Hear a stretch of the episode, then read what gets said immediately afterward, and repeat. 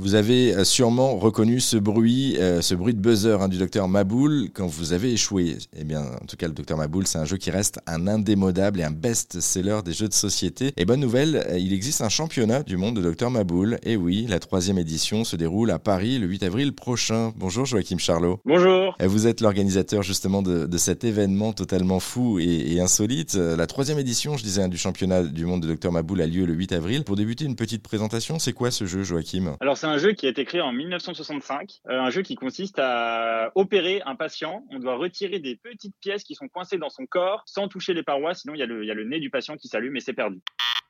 Et si je dis pas de bêtises, ça avait un autre nom d'ailleurs aux États-Unis, me semble-t-il. Ouais, ça s'appelle Opération. Operations. Oh, joli accent anglais.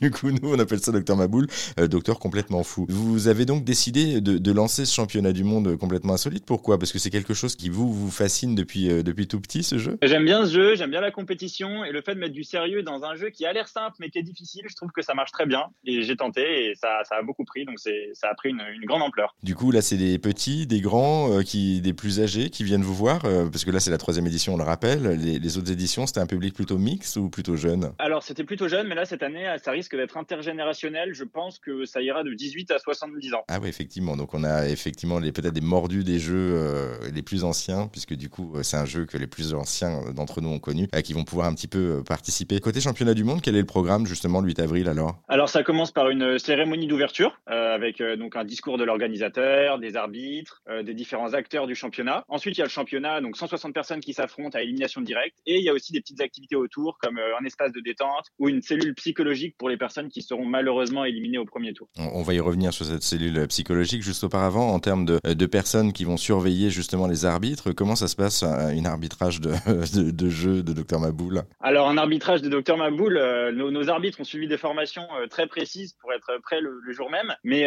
vérifier que le buzzer s'allume parce que parfois ça peut être très subtil le, la manière dont le nez s'allume. Donc, euh, c'est bien qu'un arbitre puisse vérifier s'il s'est allumé ou non. Et il peut y avoir euh, des litiges. L'an dernier, par exemple, il y a eu des litiges. Un arbitre a failli sortir un carton rouge. Ça s'est joué à, peu. Ah ouais, effectivement, on rigole pas du tout en fait. Mais, mais pour le coup de la lumière, je me souviens étant petit, effectivement, la lumière, elle apparaît pas forcément ou le bruit non plus. Donc, du coup, on peut un peu feinter.